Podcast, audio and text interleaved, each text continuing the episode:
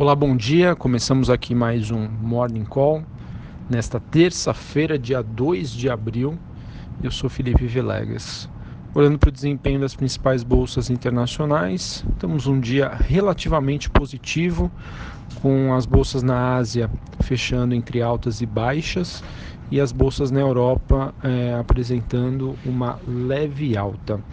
A maioria dos mercados mundo afora opera sem um rumo definido, né? porém com leve viés autista, ah, mesmo com as dificuldades aí na definição da saída do Reino Unido da União Europeia, que acabam, de certa maneira, ofuscando um pouco do impacto positivo dos dados industriais nos Estados Unidos e da China na véspera. Em relação às commodities, o petróleo WTI negociado em Nova York sobe quase 1%, os metais operam entre altas e baixas. E o minério de ferro disparou na China, subindo aí mais de 3%, mercado que agora sente aí alguns receios sobre uma redução da oferta global, isso por conta do acidente da tragédia em Brumadinho e para o furacão aí recente que atingiu uma mineradora na Austrália. Então isso faz com que a commodity dispare e isso obviamente tende a, a favorecer a empresas mineradoras. Tá? Neste momento a BHP segue com uma alta de 0,10 e a Rio Tinto subindo 0,35. Sobre as moedas, hoje é um dia de valorização do dólar. O índice dólar que tem uma valorização de 0,14 frente aos seus principais pares globais, enquanto a libra recua após, como já foi dito, o parlamento britânico ter novamente não chegado a nenhum acordo sobre o Brexit. E olhem só, só por curiosidade aqui, sim, ele voltou. O Bitcoin disparou nesta madrugada, neste momento uma alta aí superior a 15%. É, Bitcoin então que voltou aí a ter fortes altas, liderando né, essa movimentação entre as moedas virtuais. E hoje não é 1 de abril, sim, isso é verdade. Enfim, olhando para a agenda do dia, hoje aqui no Brasil, às 9 horas da manhã, temos dados de produção industrial. Banco Central, a partir das 11h30, oferta até 5.350 contratos swap cambial para rolagem e hoje também é esperado uh, o prazo final previsto para as propostas pela TAG da Petrobras. Já já a gente fala um pouquinho mais sobre esse assunto. Em relação aos Estados Unidos, 9h30 da manhã, pedidos de bens duráveis. Sobre o noticiário político, tivemos ontem o presidente Bolsonaro dizendo em entrevista à TV Record é, que ele estaria pronto ao diálogo com os parlamentares. Bolsonaro ainda disse que acredita que a Previdência deva ser aprovada até junho.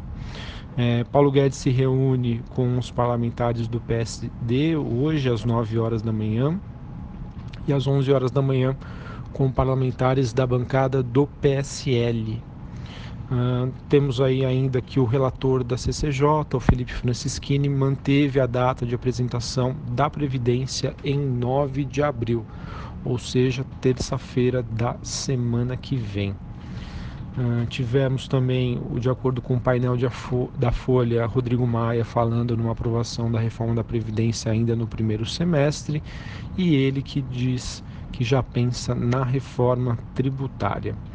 Ontem tivemos a divulgação de uma pesquisa da Arco Advice, uma consultoria política, mostrando uma piora na, na avaliação do governo Bolsonaro entre os deputados, com ruim ou péssimo subindo de quase 23% para 34% em março.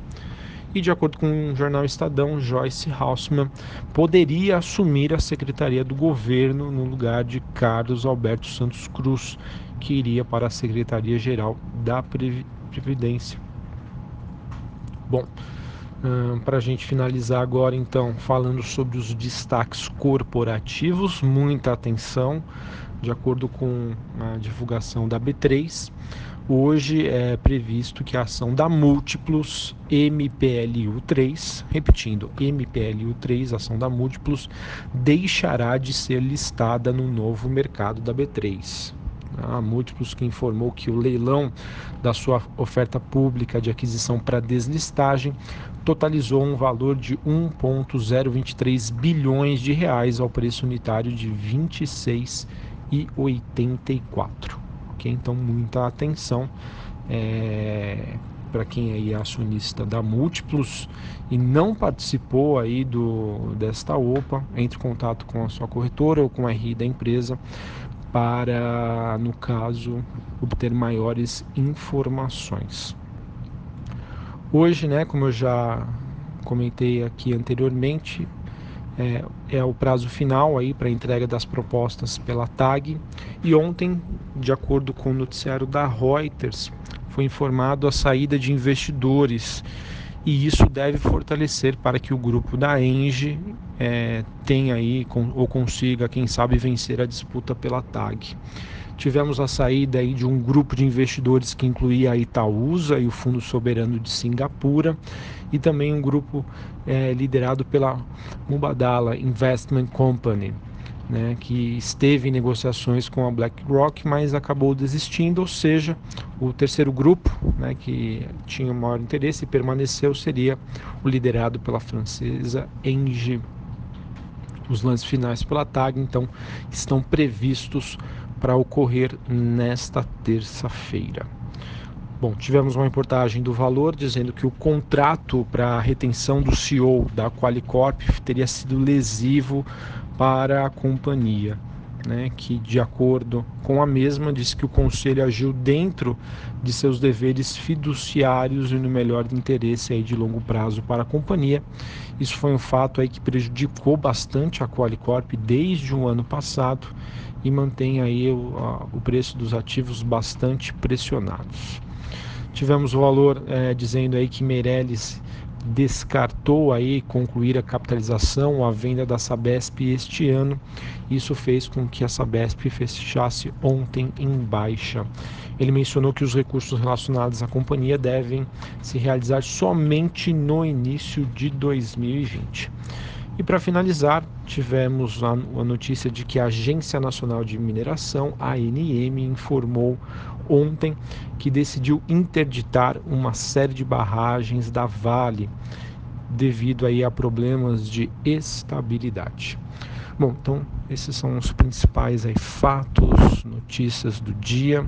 Lá fora, as bolsas operando entre altas e baixas e difícil saber como que vai ser o rumo dos negócios hoje aqui no Brasil, na Bovespa. Visando que temos notícias positivas, dado o posicionamento aí do Bolsonaro, a expectativa de andamento da agenda da reforma da Previdência. Acredito, portanto, que o mercado deva se ligar talvez aí a assuntos externos, né? ou seja, a movimentação das principais bolsas globais lá fora, principalmente a de Nova York. Um abraço, um bom pregão e até a próxima.